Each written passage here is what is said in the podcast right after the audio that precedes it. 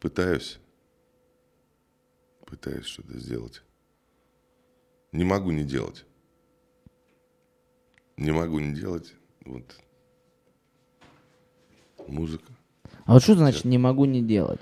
Ну вот есть такое чувство, вот иногда тебе говорят, не, не надо вот этого делать. Например, чего-то такого. Не надо это делать. Например. Ну, не пиши, не записывай вот, вот эту песню, потому что там текст вот такой, вот такой. Лучше, ну, не надо этого делать. Я говорю, почему? Ну, потому что ну, как-то это не политкорректно или что-то еще, какие-то слова возникают. Я говорю, я не могу не делать. Мне это нужно сделать.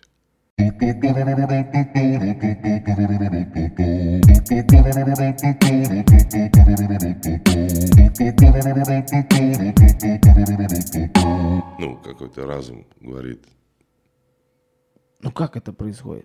Ну, внутри чувствуешь. Есть, есть разум, а есть сердце, которое тебе говорит, делай. Делай, парень.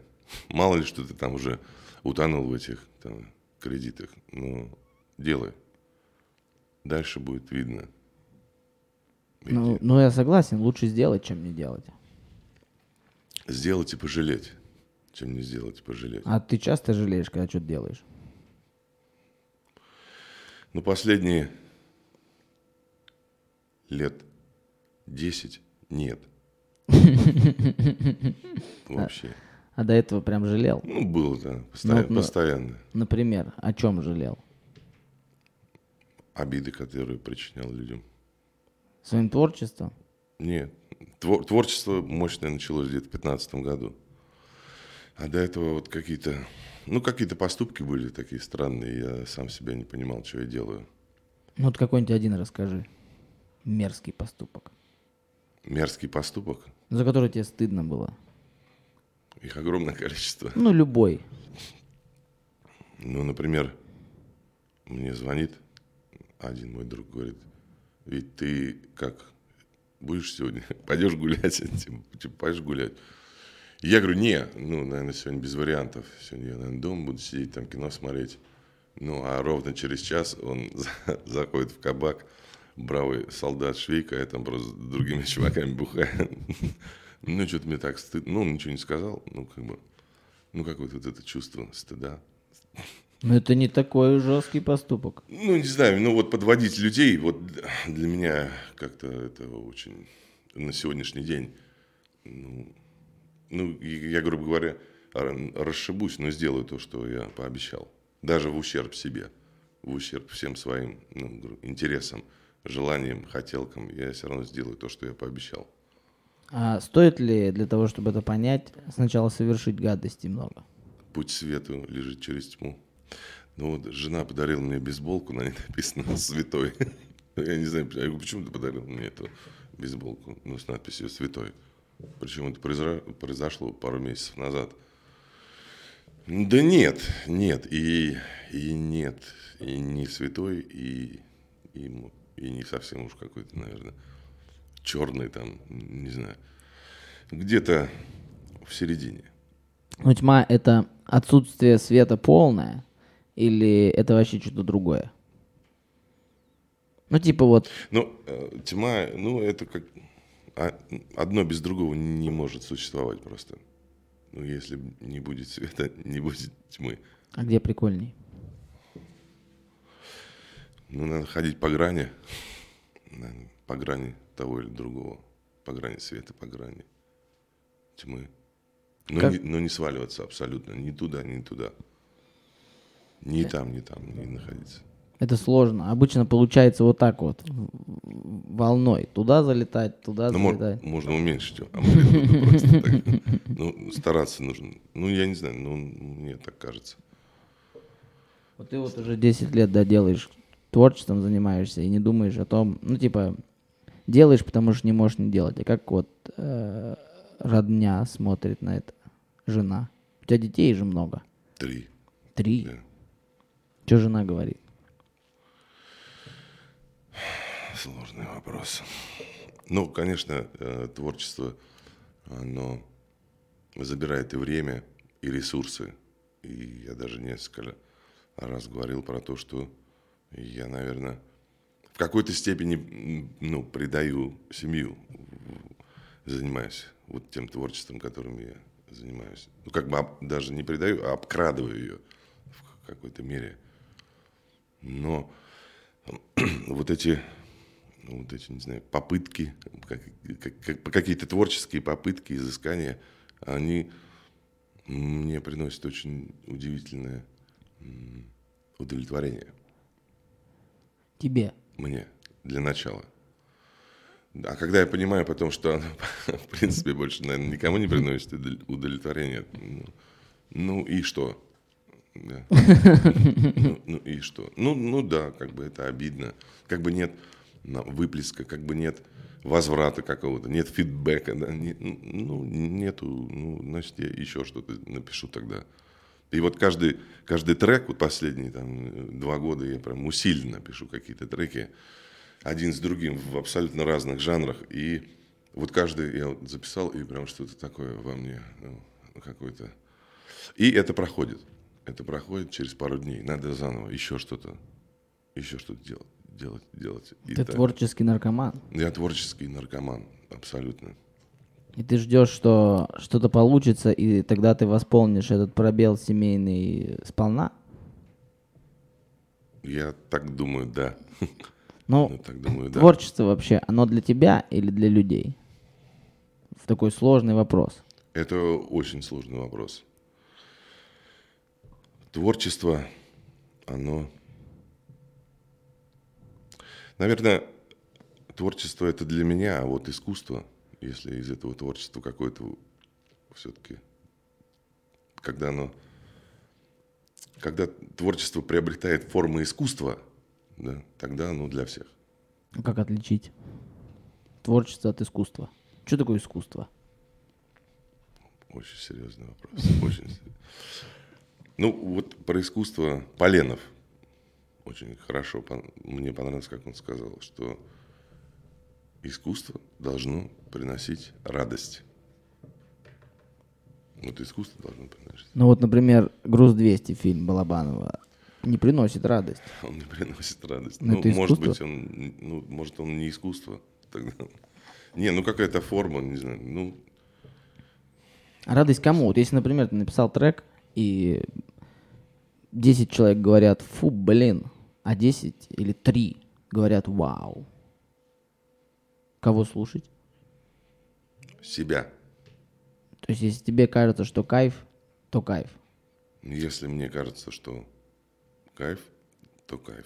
А если вот тебе там уже сто лет и ничего не получается, что делать?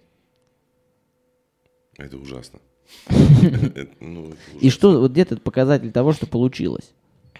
Ну, то есть, условно говоря, да, может же быть такое, что, например, ты вот, да, э, находишься в таком творческом музыкальном поиске, да, там записываешь в разных жанрах, и как творческий человек я тебя понимаю в том плане, что тут ищешь вот то, что вот где, вот где ты будешь максимально органичен, тебе будет максимально комфортно, и вот сойдутся все звезды в одну, и ты такой вау.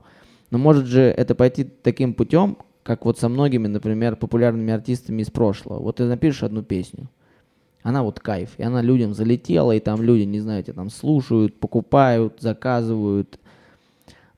Творчества-то нет. Все хотят только эту песню, и всем по барабану что ты там еще поешь. Как вот с этим бороться? То есть где вот эта грань того, что получилось? Для меня, э, если я вот что-то сделал, и, например, через год я это прослушиваю внимательно, еще раз, когда вот эта вся спесь моя прошла, опустилась вся пена, я могу реально ну, посмотреть на тот продукт, который я делал, да, ну, спустя какое-то время, и он мне нравится, ну, значит, все нормально. Но это очень редко бывает, кстати. Ну, потому что ты вот что-то создал, и тебе говорят люди, слушай, парень, ну это ну просто... Ты, да ладно, да ты не понимаешь. Это же вот я там столько в это вложил, у меня столько... Но они говорят, нет, ну как бы это полная... А, ну, а ты не, не слышишь э, как бы никого. А потом проходит время, и ты понимаешь, эти люди были абсолютно правы. Это А кто для тебя вот в этом плане авторитет? Вот типа там жена, например. Жена слушает все, что ты делаешь? Смотрит?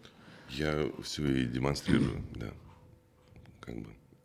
И тексты, и музыку, все и демонстрирует. Все, все проходит через ее фильтр сначала. Ей нравится? Говорит, да. Трое детей, это же сложно. Да, это очень сложно. А сколько лет? Девочке 4, мальчикам двум год. Ой, маленький еще. Близнецы, да.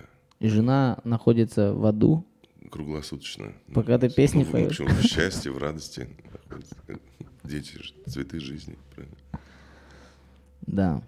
Я видел видео в Инстаграме, где ты выходишь с двумя детьми. Они вместе родились, что ли? Да, близнецы, конечно. А, то есть тебе Вселенная подарила такое счастье. Быть может, в этом кайф? В этом кайф есть свой. Такой определенный кайф есть. Ну, это, это важно, это нужно. Ну, вот, кстати, ну, интересно узнать твое мнение. Вот, например, я, когда, ну, многие, да, говорят, когда рождается ребенок, там что-то переключается, что-то меняется. Я, откровенно говоря, не могу сказать, что это так, что прям что-то прям меняется что-то прям переключается. Но я пытался описать, что же это такое за чувство, потому что чувство явно новое. Не испытанное доселе никакими там наркотиками, тусовками или вообще чем-то просто прикольным. У меня вот супруга объяснила это как абсолютная любовь. То есть ты смотришь и типа, ну, не можешь этого не любить, э, это что-то. Я не испытываю таких сентиментальных эмоций по этому поводу, но я понял, что это лучшее, в чем я принимал участие. Вот типа много где был, много чего делал. Но вот смотря на ребенка, ты понимаешь, вау, наверное, это самое крутое, что я когда-либо не прям я сделал, но я принял участие. Вот что для тебя ребенок, дети? Я с тобой соглашусь, кстати. Да. Ну, это, это наивысший какой-то пик вообще. Ну, жизнь, мне кажется, жизни любого человека, он просто обязан это сделать. Ну, как бы он, люди обязаны делать новых людей. Ну, потому что это этапы. Просто, ну, как ты говоришь, гулянки, друзья, там, ну, какие-то движи. Ну, творчество в какой-то момент все это может уйти куда-то в никуда, в пустоту. Да. Ну, а дети, они как-то будут там, ну, будут знать хотя бы чуть дольше, чем другие, что ты есть, что ты был. А может быть, стоит всю творческую энергию направить на ребенка, потому что, условно говоря, хорошую песню не напишешь за пять минут. Для того, чтобы написать хорошую, ну, очень в редких случаях, когда там чувак первую песню пишет, она вау. Как правило, это долгий такой тернистый путь к золоту. Опять же, через тьму. Я уверен в том, что с детьми то же самое. Вот смотри, когда дочь родилась, начал, начался у меня какой-то такой сжатый и максимально быстрый процесс создания. Вот на сегодняшний день, на сегодняшний день я вечером пишу текст, завтра утром я уже записываю песню. Может, плохо. Может быть. Но я считаю, что лучше не будет. Лучше не... У меня нет времени на, на неделю там выдумывания, вычеркивания черт каких-то слов. Я, вот, ну, То есть ты идешь... Вы, это как выплеск, понимаешь, текст. Он... Вот я текст пишу 5-10 минут, все. Если что-то, я, ну, это уже начинается. Там, ну, да, бывают такие тексты, я начинаю их там, вот тут это слово, это нужно заменить. Ну, все, это уже... А можно я... Монолизу написать за 5 минут? Я думаю, да. Ну, вот, но только гений этому, да, есть так, такое. Как правило так, же. Такая категория людей, как гении, существует. Вот они, наверное, как люди, которые полностью себя отдали какому-то направлению, какому-то делу, полностью себя, всю свою жизнь положили на какое-то дело. И все, для них не существует больше ничего. Я э, долго думал, много мыслей было вообще о предназначении, а зачем вообще я нужен, а что вообще я делаю, а чем вообще заниматься, тем более при появлении ребенка, там эти мысли в голове очень часто закрадывались. Плюс у меня возраст ближе к 30, когда ты начинаешь смотреть на своих сверстников, там, одноклассников, которые там, возможно, в чем-то более успешны, ты начинаешь заморачиваться о том, блин, нахрен вообще все это я делаю. И Я ответил на этот вопрос очень просто. Мне кайф процесс. То есть, типа, да пофиг. Я делаю, потому что я хочу это делать в данный момент. И если это э, мне приносит удовольствие и каким-то образом меня двигает вперед, ну, даже если мне так кажется, то значит так и делать надо. Но можно же в какой-то момент оказаться вообще на краю и сказать, типа, вау, ну блин, а нахрен я все это делал? И упустить очень много моментов. Потому что вот я сейчас, да, естественно, с появлением ребенка сразу до хрена появилось дел. До хрена энергии, прям все быстрее мне надо делать, делать, делать, делать, делать. И жизнь ребенка в какой-то степени проходит мимо. И все, что это мимо прошло, вот сейчас, да, там у меня ребенку почти два года, и за эти два года, по факту, ничего сильно не изменилось с момента, когда его не было. Хотя я до хрена что сделал. Но фундаментально не поменялось ничего. Поменялось только то, что я то время, которое мог провести с ребенком, возможно, провел там, не знаю, на студии там, или в каком-то проекте, или в каком-то там спектакле, или еще в чем-то. И невольно закрадывается мысль, типа, может, нахрен вообще это не надо? Ходить на работу, там, с, не знаю, там, с 9 до 5, зато с 5 часов проводить время с ребенком. Вот как быть? Где ответ на этот вопрос? Что делать? У меня все те же самые вопросы. Вот все, что ты сейчас говоришь, все тоже вот все тоже проскальзывает внутри. Я даже не знаю, не, не знаю, но это очень серьезно, да. Просто сидеть дома, да ты не сможешь это сделать. Сто пудов. Не сможешь просто. Ну, это невозможно. Я а, в 2000, декабре 2019 года, ну, так вот как-то для себя решил, ну, не буду я больше ничего делать. Ну, просто ничего там. Ни театр, ни, ни, ни музыка. Ну, просто вот сейчас, не знаю, там пойду буду какую-то новую сферу разрабатывать. Может быть, стройка, может быть, такси, может быть, ну, не знаю, все что угодно. Ну, все, что, все, что рядом, все, что ближе. И через неделю я заболел сильно. Сильно. Сначала на две недели, а потом еще на полтора месяца.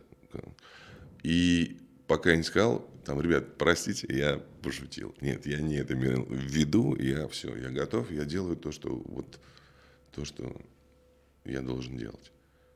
Вопрос был закрыт. Вот выздоровел. Тогда выздоровел. Все, я больше таких... Ты думаешь, таким образом Вселенная тебя подтолкнула к чему-то? Ну, мы вообще много думаем о себе. Ну, как бы, что мы такие прям... Все такие мы прям такие самостоятельные организмы, да, а, и все можем решать. Ну, я так не считаю. Ну, у каждого человека есть определенная миссия, которую он должен выполнить. И если ты, ну, забиваешь на поиск этой миссии, на поиск того, что ты должен сделать, ну, время, наверное, у тебя просто потечет быстрее, скажем так, проще говоря. Потому что все, все равно люди все очень любят закольцовывать все, и все превращать в привычку. Да? Там работа, дом, ребенка забрать, отвезти на студию, и все. И как бы вот и пошло по кольцу. Поспать, проснуться, опять то же самое. Ну, я считаю, надо всегда из этого вырываться, из этого кольца, пытаться. Да? Не каким-то трэшем, но просто как-то что-то менять и пытаться найти, что же я на самом деле должен, что мне сказали, что, какая, какая у меня программа заложена, что во мне заложено, что я должен сделать. Ты нашел? Я думаю, нет.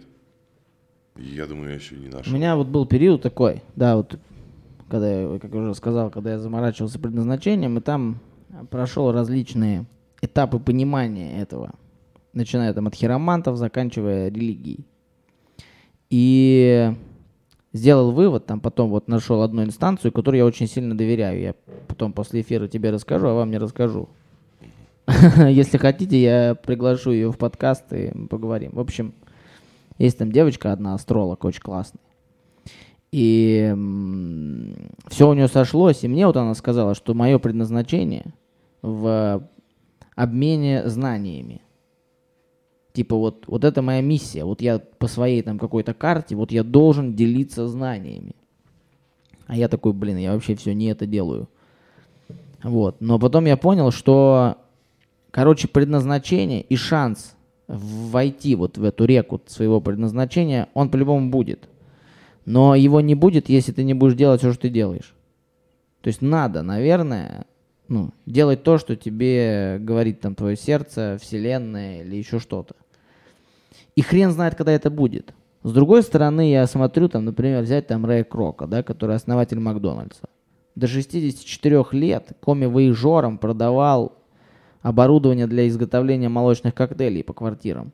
Ну, по домам, это у нас квартиры. И в 64 года познакомился с э, братьями Макдональдами. И уже в 68 сделал Макдональдс. 68. Я такой думаю, вау, да у меня еще до хрена времени. Еще норм. Еще повоюем, еще потанцуем. Ладно, а театр? Что такое театр для тебя? Нахрен ты это делаешь? Театр. У, сейчас.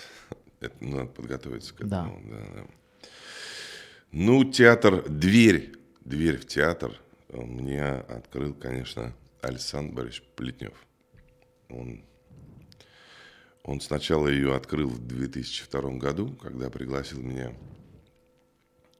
учиться на курсе при Калужском драматическом театре. Но моя мама хотела, чтобы я был экономистом, поэтому я закончил Московскую сельскохозяйственную академию. Но ее нужно было бросить на третьем курсе и перейти как бы на первый курс обучения вот, театральному искусству. Я это не сделал.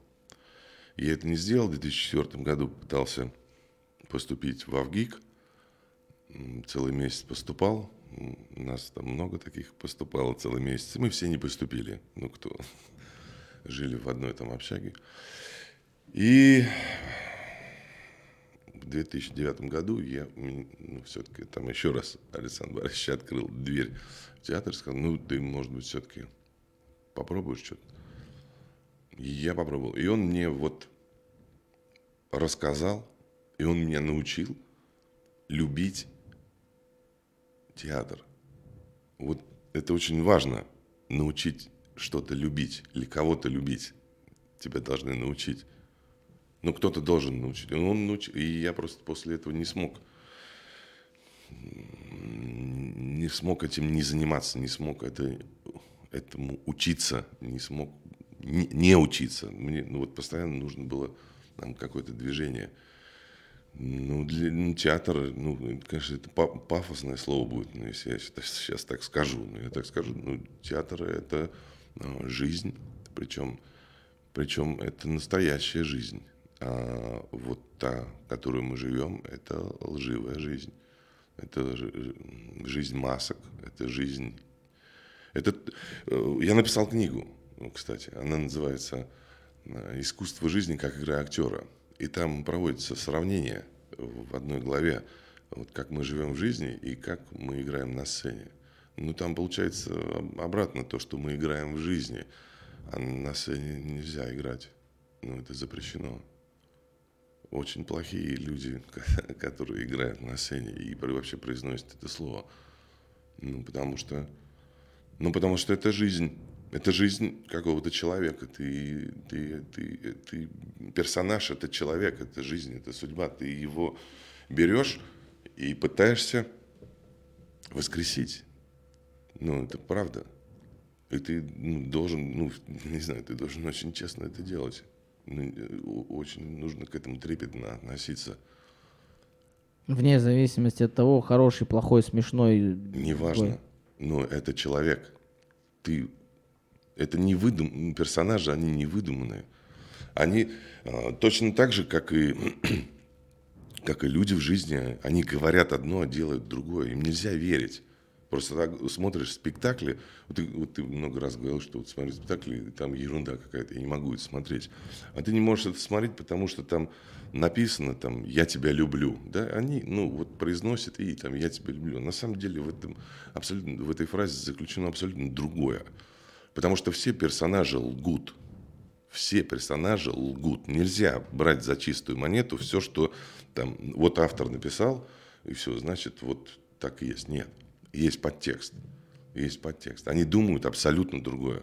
И вот задача правильных, хороших режиссеров, которые понимают, что такое театр, и которые несут то искусство, которое э, смог, сумел систематизировать да, Константин Сергеевич Станиславский, они роют. Там нужно рыть очень серьезно. Нельзя просто вот брать. Даже автор сам, когда пишет свои произведения, он, он сам не понимает, что он написал. И ему кажется, что он понимает. Ну, а э, человек, когда берет в руки это произведение и начинает копать, там одно слово может все решить. Просто все. Вообще изменить полностью весь ход событий, просто перевернуть. Одно слово. Он просто его по ошибке написал, а режиссер трактует это должен, должен, но этого не происходит. Твоя любимая роль какая? Вот тебе прям не обязательно хорошо, что тебе понравилось, но вот любимая, может, она там на тебя повлияла как-то. Первая. Самая первая роль вот у Александра Борисовича Плетнева в спектакле «Похождение Шипова» или «Старинный водевиль». Я играл там Кобеляцкого, да, такой жан, жандармский, полицейский Кобеляцкий. Вот она мне... Я боялся страшно страшно. Ну, подвести, э, нет образования, эм, сцена Калужского драматического театра, ответственность на тебя возложена, тебе поверили. Причем у тебя не спрашивали, могу ли я тебе доверять или нет. Тебе просто сказали, ты делаешь это и все. Ну, как бы отдал текст, это не обсуждается просто. Ты играть, просто был один вопрос. Ты играть будешь в спектакле? Буду. Да, все. Все, вопрос закрыт. И все, а ты там сам уже. И вот когда, там причем не очень большое количество реплик, но ну, как-то вот когда всегда очень небольшое количество реплик, для меня это просто так страшно. Когда много текста, ну, как, а, ерунда. Вот, ну, не знаю, у меня так. И вот там было мало реплик. Мне так страшно было, не знаю, уже, когда это играл спектакль. Но он был очень крутой спектакль. Очень крутой. На малой сцене. И актеры его все любили. Ну, вот калужский зритель как-то не особо любил. Не знаю. Мы поехали в Москву, там просто был фурор. Мы два раза возили его в Москву, варил. Там вот в, в Калуге играешь, тишина. Ну, там реально, там смешные шутки, там очень смешно. Не, сме, просто не, не смешно, просто все не смеются. В Москве просто зал в клочья разорвался. Вот что это? Это Калуга. Калуга, брат. Да. Это Калуга, брат. Я да. недавно принял участие тоже в одном из спектаклей и испытывал те же эмоции. И мне было сложно от того, что, ну, во-первых, я вообще не понимаю, не знаю ничего, как это правильно там. Во-вторых, когда передо мной там Света Никифорова и Кирилл Бессонов, у них сцена, и я вот смотрю на это думаю, да что ж вы, черти, делаете? а после вас мне выходить здесь, тыркаться, тык-тык-тык. А у меня еще такая сцена важная, финальная, там такой драматический момент. Там Света мне говорит, ты прочувствуй, ты вот пойми. Я думаю, да какой понять тут, не забудь бы слова, не забудь бы буквы. Посмотрел в зал, все, думаю, да все, я уже посыпался. Короче, это было для меня очень стрессово. Но это круто. Да. Прикольные эмоции от того, что ну, это как вот, например, у меня со стендапом. Я первые там 20 выступлений стендапа, я вообще боялся, там повторял текст по тысячу раз, там где-то записывал какие-то шпаргалки себе куда-то, выходил, трясся, все забывал. А сейчас там, да, когда я уже выступил там типа там, раз 50, да вообще пофиг. Я прям выхожу на расслабоне. И вот я почувствовал, когда мы показывали второй раз этот спектакль, вообще уже по-другому. И ты такой, вау, я делаю охренеть прикольную штуку. Люди сейчас сидят в зале, и я должен как-то и каждому объяснить, что я хочу ему сказать. И прикол театра в том, вот чем мне нравится театр, в принципе, как явление, что вот Гамлет, да, там самая популярная, самая такая цельное произведение, да, для любого там актера. Вот посмотреть Гамлет, 10 Гамлетов посмотришь, это 10 разных людей. Потому что каждый показывает своего. И я понимаю, что, блин, у меня есть шанс не просто этого персонажа передать, так как написано в тексте, или как мне сказал режиссер, а дать ему что-то свое и немножко его модернизировать в какой-то степени. И тем самым это, это и вдыхает жизнь в этого персонажа. И это офигенная, прикольная штука. Но, опять же, подчеркну, что театр, как и музыка, как и еда, есть хорошее, а есть говно.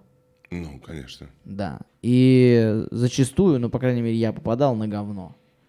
И это расстраивает. Но я опять же понимаю, что разные есть... Э, ну, опять же, если как, как стендап-комедия. Сегодня тебе хочется вот этого комика послушать, посмотреть.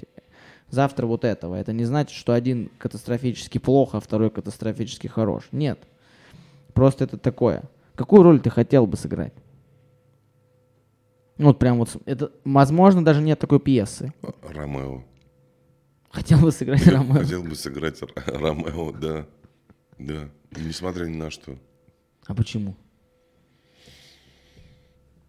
Ну, Нравятся маленькие девочки? Нравятся маленькие. Ну, что есть в этом парне. Ну, вот, ну, но везде он какой-то маленький, шустрый, быстрый, такой построленок. Почему не может быть такой чуть побольше? Да. На центнер. Ну, почему нет? Ну, да просто вот хочу, и все. Не, не, не почему, а просто вот хочу. Как вот, вот в Сухиническом народном театре решили ставить спектакль.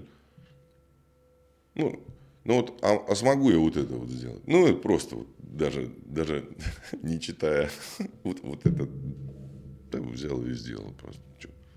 Ну, Ромео в твоем исполнении я бы посмотрел. Вообще, на самом деле, а, конечно, мне, а, например, творчество Бернарда Шоу нравится больше, чем творчество Шекспира, если сравнивать английских вот таких классиков. Но, тем не менее, Шекспир заложил фундаментальные ответы на вопросы. И вот если говорить, возвращаться к искусству, для меня искусство — это когда очень сложные вещи объяснены очень просто. Когда ты можешь понять, что такое любовь одним взглядом или одной фразой. И ты для себя прям такой, а, вот оно что либо там ненависть, дружба, ну любые эмоции, понимаю, сложные такие структуры, чем вот, например, почему для меня лично, да, пусть я там, возможно, бегаю по верхам, но вот для меня Мона Лиза это искусство, потому что я смотрю на нее и вижу женщину. И для меня вот эта вот женщина, она вот такая, вот, там все есть от женщины. А, точно так же интересно, поэтому посмотреть Ромео в твоем исполнении, потому что на самом деле, блин, он взрослый чувак. Влюбился э, по факту в маленькую девочку. А, я его не очень понимаю. Тем более в такой сложной ситуации, как у них. Когда э, Монтеки и Капулетти не очень корешатся. И, возможно, я думаю, что он просто дурак и ведомый вот этой влюбленностью умер. А можно было две недели подождать, встретил бы нормальную бабу, нарожали бы детей и... И все скучно было бы. Ну да. Все как у всех. Ну, Ходил бы на работу, она в пятерочку устроилась. Она в пятерочку, да, да. Он бы квартира э, отделал, ремонтом занимался. Конечно. Ну, нормальная тема. И все было бы классно, нарожали бы детей, и все. Но интересно, вот что такое... Ну, короче, я бы на тебя посмотрел в роли Ромео, мне кажется, это было бы кайф. Но под тебя надо искать Джульетту. Да, здесь надо подумать хорошо. Джульетта должна вывозить Ромео. Это работа с партнером важная здесь история, я думаю. Ладно, еще кого? А если вот смотри, не из персона, а вот просто из великих людей. Вот просто любой человек, и вот ты бы хотел попробовать сыграть его. Тебе бы было интересно. Возможно, не хотел бы попробовать, но просто типа, о, прикольно, давай попробую. Да, у меня подсказки на стенах висят. Сейчас такой тупак Шакур. Но это даже не обсуждается. Ты знаешь, наверное, мне очень много. Ну, давай трех.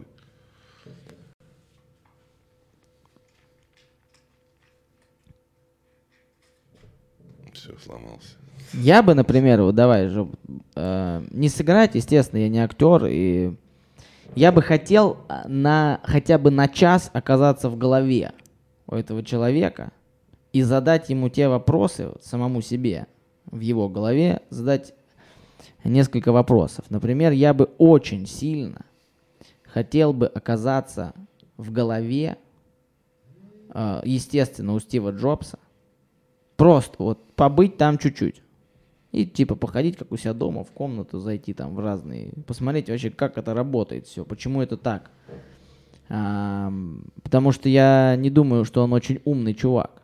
Он, он просто, он, он, он тип, как этот э, Бардаш сказал, что весь мир движ, а мы в нем типы.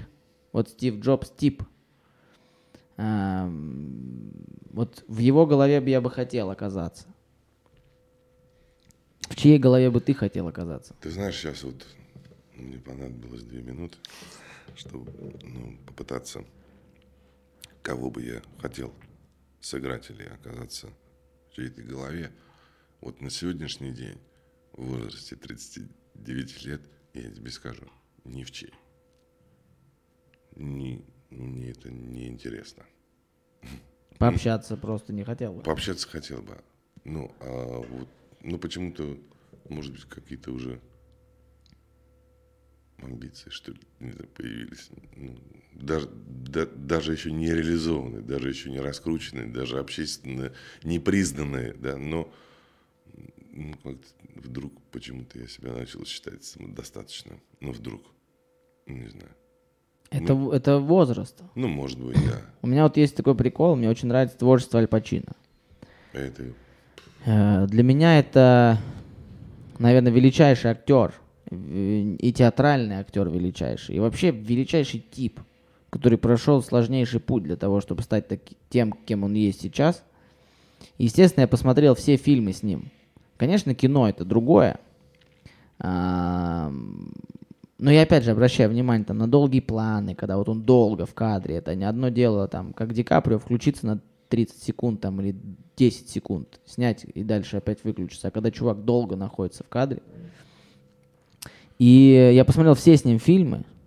Считаю, любой фильм с Леонардо, с, эм, не Леонардо, с Аль Пачино, это очень круто. Но не смотрел один фильм, за который его, собственно, и признали. Это «Запах женщины». Я поставил себе планку, я посмотрю его в 40. Потому что я думаю, что если и все его признали, Хотя я считаю, что там за любой фильм ему можно давать все награды, все номинации. В любом эпизоде он ну, настолько органично, настолько... Я, ему, я его понимаю, я его верю, я, я его ощущаю как-то кожей, то, что он хочет мне сказать. А, для того, чтобы в полной мере понять, что же он там хотел донести, будучи слепым вот этим вот военным, бывшим, да, вот, что он хотел сказать. И я вот посмотрю вот только в 40, потому что сейчас я не пойму. И мне кажется, сейчас не надо мне это смотреть. Да многое, многое вот э, по молодости не нужно читать и смотреть. Но это действительно факты. В школе вот те произведения, которые нам дают, они нам не нужны, их не надо. Ну просто не надо. Чуть-чуть попозже, да. Там и Достоевский, и Пушкин. И мы много упускаем из-за этого. Лучше, лучше вот немножко другое давать, чуть попроще что-то из этих авторов. А потом дальше – Потому, потому что это другими красками начинает играть, когда у тебя появляется жизненный опыт. Большая разница, когда ты читаешь с каким-то жизненным опытом и когда у тебя его вообще нет. Я недавно перечитал «Остров сокровищ» Сервантеса.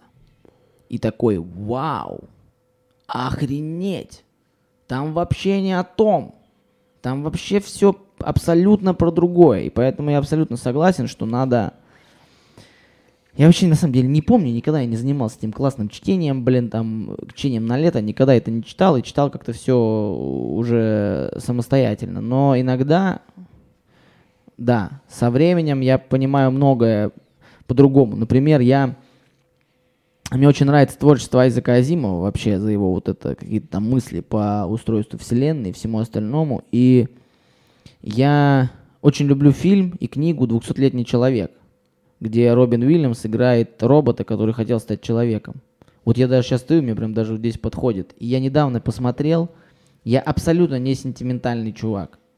Но я как сучка малолетняя ревел в те моменты, когда и не надо реветь, когда я такой, блин, он хочет стать человеком. Нахрена? не надо. И это включает... Ну, короче, я прям вот пересмотрел сейчас его, и вообще это мощная тема. Это очень мощно, и поэтому я советую людям, которые смотрят и которые, возможно, смотрели когда-то что-то и э, относились к этому типа, ой, да, ладно, посмотри, пересмотрите. Вообще, блин, заново, заново открывается мир. Уникальная возможность чувствовать. Да. Человек, у человека. Чувствование, да. Вот это, это, это, это верх на самом деле. А когда ты разучаешься что-то чувствовать, да, то это очень страшно на самом деле. Ну, а это происходит сейчас вокруг и повсеместно. И по поводу чтения. Вот обучаясь в трех вузах, в четырех вузах, я понял, что в школе нас не научили читать. Потому что читать нужно научить людей для того, чтобы они не произносили такой фразы, да, там, Пушкин там, это скучно, Чехов, это скучно. Ну, ну что вы говорите? Вы, ну вы же буквы читаете. Конечно, конечно, это, и как там, скучно. Это ужасно скучно. Если ты не читаешь подтекст, если тебя не научили видеть, текст нужно видеть потому что это тоже произведение искусства. И картину нужно видеть, и музыку видеть, и текст видеть. Вот когда ты увидишь текст, да, когда у тебя начнет... Ой, прошу прощения. Когда, когда ты начнешь рисовать картину у себя в голове, это до мельчайших подробностей, которые там описывают, а ну ты же их пропускаешь, это же вода, да, ну, в школе должны были научить правильно читать людей. И еще... нужно учить всех читать. Меня правильно. еще бесило в школе, что, хотя, на мой взгляд, у меня мнение по этому поводу абсолютно кардинальное. Когда учительница говорила, вот автор имел в виду вот это, автор имел в виду вот это. Да мне насрать, что имел в виду автор. Я имею в виду вот это. И мне кажется, что это вот это. Я читаю для того, чтобы моя голова заработала а не для того, чтобы пересказать, что мне там написал автор. Угу. И поэтому я наоборот за то, чтобы дети не понимали, что хотел сказать автор, но понимали что-то по-своему и Ш- видели. Что ты увидел? Да, да. Вот какой должен быть вопрос. Что ты да. увидел, прочитав это произведение?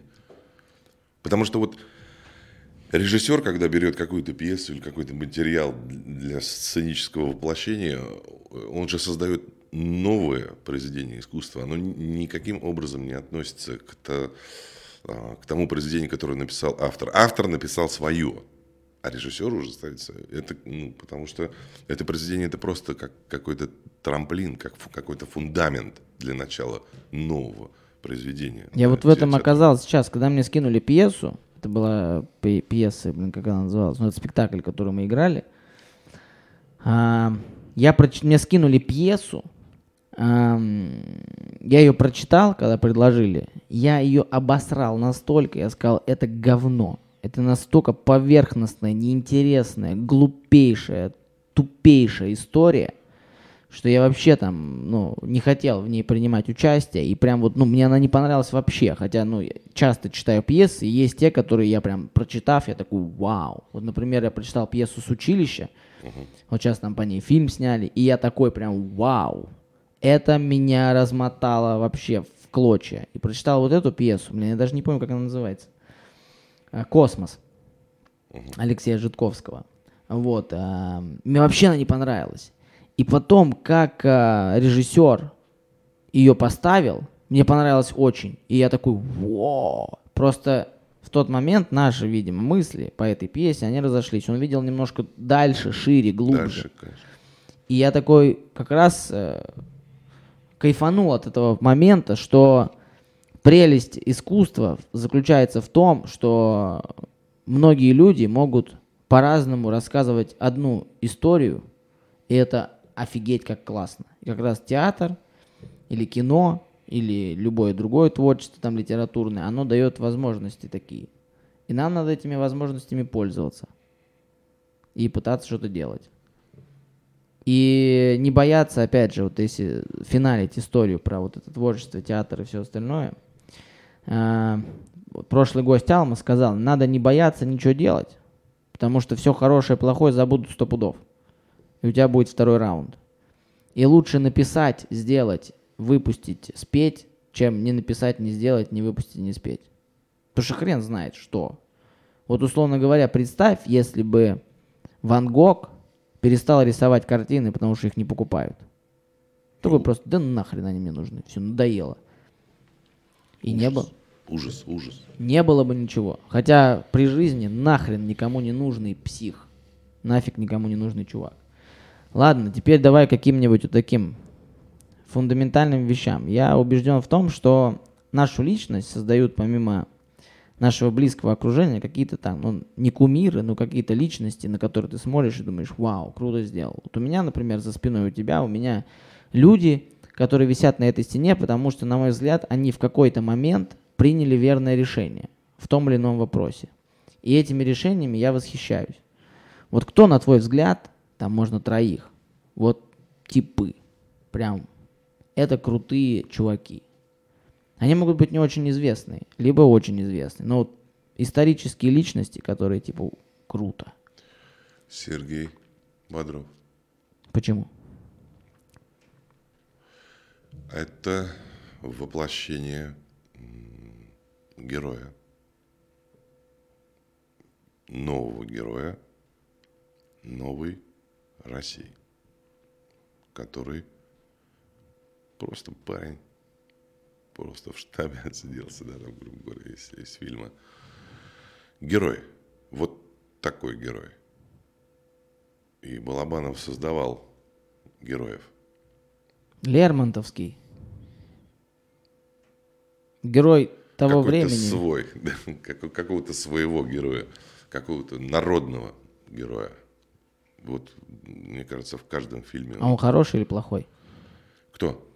Ну, персонаж, вот в частности, Данила Багров. Он герой. Героев не надо судить. судить. Ну, вот он такой. Также можно про Ахиллеса сказать. Ну, он-то он же тоже очень много людей убил. Но он герой. Он все поменял.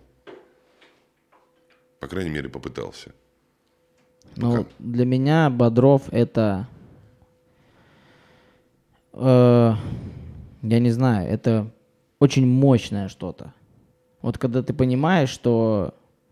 Да не важно, что он делает. Это какой-то мощный чувак, его надо слушать. И успеть услышать все, что он хочет сказать. Даже если это на первый взгляд просто разговор там про суп. Это что-то важное, капец. Мне очень нравится Сергей Бодров. И жалко, что все, Так, все так. Да, ну, Влад Листьев. Он чем крут. Он тоже герой. Ну, герой, который пошел против, против, чего-то не очень хорошего. В наглую. В наглую, но не получилось. Не- но что-то все равно получилось. Что-то он успел, что-то смог. И кто хотел, тот что-то понял. Вот. Еще. Юрий Гагарин. Первый в космосе. Ну, для меня это, ну, взять вот и куда-то там в никуда, я там, я там, для меня это, ну, что-то, ну, ну, может, просто за- застрелить меня, да и все. Не, ну, так вот я, даже вот просто самолет летит, Ты не сгонял бы? Я бы сгонял. не знаю, я как-то... Да прикольно. волни- волнительно как-то это. не знаю. Один, один туда, не зна- там вернешься ты, не вернешься. как-то. Ну, может быть, он, он боялся до, а потом, когда уже полетел, понял, что это бессмысленно. Просто, наверное, нужно как-то собраться и все. У меня вот такая, я, конечно же, как русский человек, как патриот, восхищаюсь тоже Юрием Алексеевичем. Но, на мой взгляд, допустим, если Бодров и Листьев сделали так, как вот мы начали этот разговор, с того же, потому что они не могут по-другому, э, сами себе поставили эти рамки. То есть мы не можем жить иначе, мы не можем делать иначе. Что Гагарин, он не мог не полететь.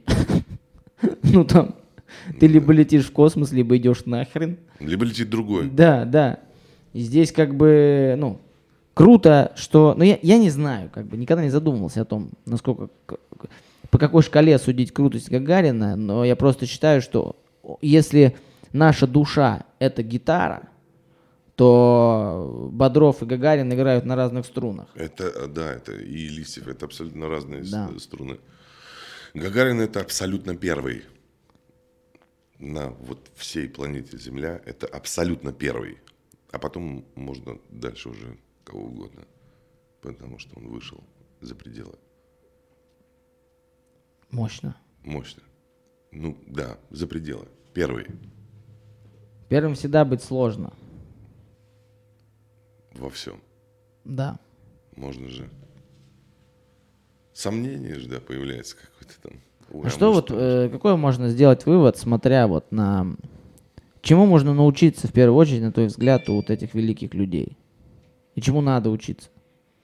Потому что, ну, вряд ли там, а, не знаю, учиться на игре, в фильмах там или в Сергея Бодрова, учиться как вот играть. Но вряд ли это даст какой-то результат. Потому что нельзя сказать, что ну он охренеть крутой актер. Ну, вряд ли. Есть круче. Там, не знаю, Влад Листьев вряд ли самый крутой телевизионщик, который вообще когда-либо был. И также Гагарин, я не думаю, что он, ну, он бы и не, ну, наверное, не самый лучший пилот. Опять же, как э, закончилась его жизнь. Но они же немножко глубже и шире. Вот как ты думаешь, что нужно брать у этих великих людей? Какая миссия у них? Какой месседж они несут своей жизнью каждый? Не ссать. Быть мужчиной. Быть просто настоящим мужчиной. Отвечать за свои поступки. И делать дело. Не разговаривать, а делать дело. А потом там уже другие поговорят насчет тебя. Взять, взять ответственность, принять решение какое-то правильное. Правильно, неправильно, да плевать какое. Ну просто, вот, ну, мне кажется, самое главное быть мужчиной, а не тем, что нам сегодня А если ты, предлагают. если ты женщина? Ну, женщины великое, и так великое дело продолжить жизнь ро- рода, да, это, ну, к ней... В этом и разница мужчин и женщин, то, что женщина создает, а мужчине приходится доказывать, что он вроде как бы что-то создает. Да, женщина по факту, все, он к ней никаких... Как вот Александр Борисович Плетнев тоже мне говорил. Я говорю, а почему вот э, там Дашу отпустили, а меня не можете отпустить? Он говорит, ей рожать. Ну, для меня все вопросы отпали. Ну, хорошо, я понял. Ей рожать. Не, не то, что она беременна, а, ну, а просто ей когда-то рожать. Все. Для него это как-то... Вот. Мужчина. Это мужчина-герой, да, какой-то. Этого нет сейчас э, в России. Абсолютно. Сейчас непонятно что. Непонятно что. И не, нету ни героев, ни идеологии. Да бог с ней даже с идеологией, вот еще раз повторяюсь, просто вот о мужчинах. Фильмы, вот хорошие фильмы о мужчинах, о достойных поступках, о нравственности, о чести, о достоинстве, о долге мы не увидим с вами в кинотеатрах. Они как-то проходят мимо, но эти фильмы есть. Я просто удивляюсь, так иногда забиваешь на ютубе просто кино, и всплывают какие-то фильмы. А как, а почему, а почему мне никто не рассказал, что такое есть фильм о таких людях? да. Вот «Чел- «Человек у окна» фильм с, это, с Юрием Стояновым. Ну, Да. ну, Ну, Стоянов, это, кстати, советую посмотреть э, интервью «Еще не поздно» с Юрием Стояновым. Вы охуеете. Это вау. Это просто, это вау. Это очень круто. Я согласен, что нет героев. И не те лица в иконы вставляются. Не те. Сейчас герой это человек, который либо умеет летать, либо раздувается до огромного зеленого человека, либо еще что-то. Это неправильно. Есть реально среди нас герой. И отсутствие в массовой культуре вот этого героизма, как это прошла мода на героизм, и единственное такое огонек, островок героизма еще все-таки теплится вот с какой-то такой с армейской военной тематикой, что, на мой взгляд, абсолютно не должно коррелироваться с героизмом. Героизм не в этом. Не в том, что ты много кого-то убил или придумал, как убить побольше. Хотя это тоже, наверное, безусловно, сложно, и этим должны заниматься определенные люди. Героизм он в другом. Героизм оставаться чистым. Как вот есть, э, мне очень нравится сообщество, по-моему, аргентинских писателей Анхель де Куатье. Это такая жвачка для мозгов, типа Баха, Каэлью. И там суть всех книг э, в том, что в каждой книге ищут скрижель завета, такой называемый. То есть что-то светлое, чистое, настоящее внутри, что вот еще осталось в человеке. И в каждой вот книге зачастую, на первый взгляд, э, в тех людях они находятся, в которых никто бы никогда бы не подумал, что вот это свет, вот в нем что-то есть, и он есть тот чистый, светлый. Вот. Быть героем в нынешнее время очень важно, потому что сейчас э, не те лица в иконах и не те приоритеты для, для вообще для общества выстраиваются. Мне за это очень обидно. И очень важный момент, если кто-то может чувствовать в себе силы быть этим новым героем. Герой не должен всем нравиться. Абсолютно нет. Он может вообще не нравиться никому. Ты можешь быть конченным козлом для тысячи людей, но быть героем для себя и для того, что вокруг тебя находится, вот пока ты передвигаешься там хотя бы в метре. Это обидно. И даже, кстати, вот я сейчас подумал, я не знаю, кто может реально сейчас быть героем прям. Вот из тех, кто сейчас у нас есть, например, вот в массовой культуре, вот. Я не могу назвать. Я пытался, я пытался, не пытался, пытаюсь это сделать полгода. Ну, может, Маск, Вот именно в массовый, ну, это пиар. но он крут. Пиар. Ну, мы многого не знаем, лучше не надо это. Ну, Я а вот не сказал. такого, что... Ну, опять же, возможно, мы поймем это попозже. Ну, возможно. Редкие случаи, как с Сергеем Бодровым, ну, просто он попал. Это как Цой. Он попал тогда, когда... Он, он появился тогда, когда должен был появиться. Но вот о таком его героизме, о его там вот таком вот большом влиянии мы уже говорим после. Может быть, они сейчас есть. И потом. И мы пот- узнаем, да. потом, да, мы узнаем, что, блин, мы пропустили этого героя. Что надо делать, чтобы быть героем?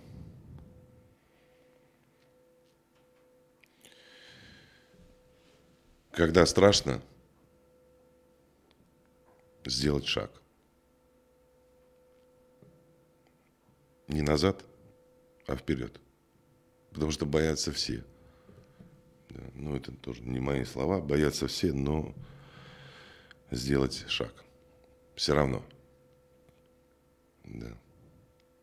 Какие бы условия, какие бы предлагаемые обстоятельства не ставила жизнь, там, не знаю, государство или кто-то еще, но ты стоишь на своем и не отказываешься от своих принципов, даже если, даже если будут не очень хорошие последствия в этом. Но я не, употребляю это слово быть собой, это глупость. А вот поступать по чести, как-то вот там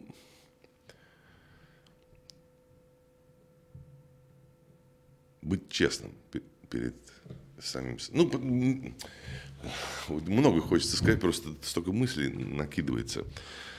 Ну, чтобы тебе не было стыдно потом за то, что ты вот так поступил, или не поступил, или поступил. Ну, например, я как человек думающий постоянно, меня просто сожрет.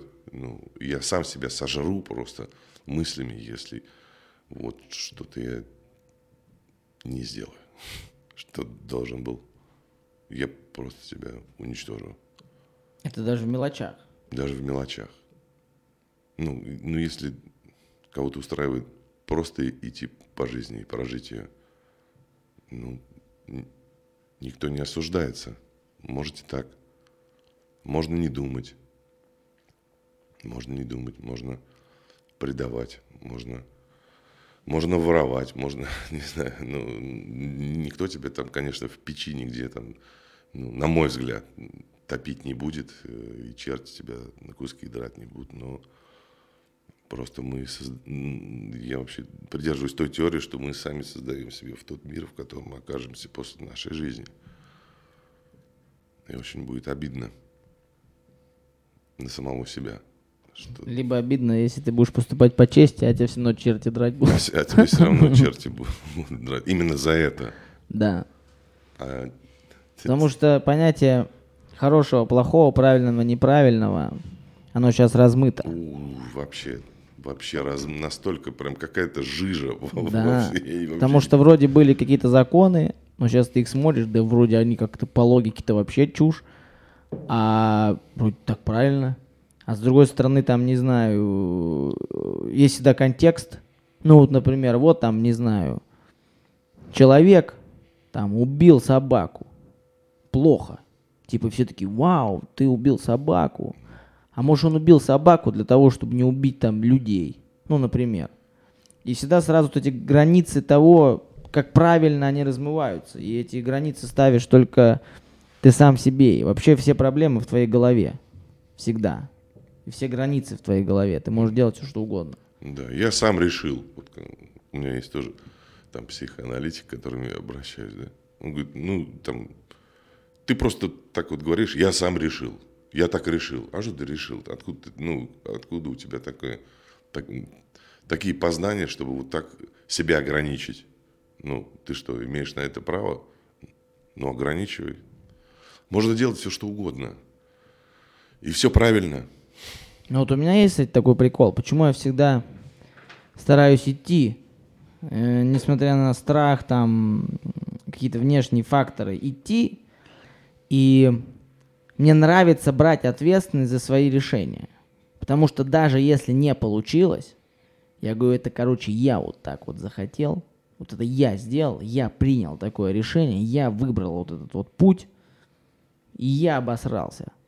Не кто-то мне там сказал, вот сделай так, сделай так. Нет, я сам так сделал. Я вот сам обосрался. И это круто. Потому что это мой личный обсер. Ну, конечно, это ступень. Это ступень. Выше. Просто ты поднимаешься, да, над обществом.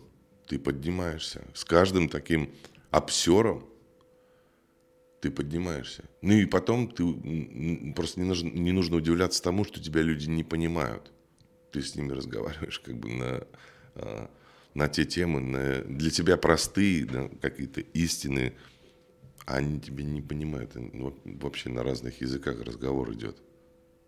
Вот это страшно. И тут тоже главное не потеряться. Нет, надо топить до талого. Если собрался, Топить до талого. если собрался делать, делай. Вообще пофиг. Ну, типа, это, конечно, все громкие слова, но это начинается с мелочей вообще. Надо просто делать. И, эм, возможно, поначалу тебе придется заставлять себя делать что-то. Но потом это пройдет. Потом уже как-то типа такой, что-то не сделал и как-то неудобно, как будто на гвоздях сидишь. Короче, под конец подкаста есть такая рубрика «Разговор с самим собой». Вот эта камера, которая на тебя смотрит, это Витя, которому 15 лет. Скажи что-нибудь ему. Видите? Глупость – это самое, самое страшное, чего ты должен бояться. Глупость. Ну вот и все. Ух ты. А теперь любому человеку, который это сейчас смотрит. Делай, что должен, и будь, что будет. Я взял это за основу. Прекрасные слова. А теперь любую цифру назови. Семь. Напишите в комментариях, я это смотрю 7, если вы это смотрите. У нас есть такой прикол, появилась такая традиция. Э, Хотите, ставьте лайки, не хотите, не ставьте лайк. Ссылка на видео ниже. Э, Смотрите интересный контент и будьте, старайтесь быть максимально хорошим человеком.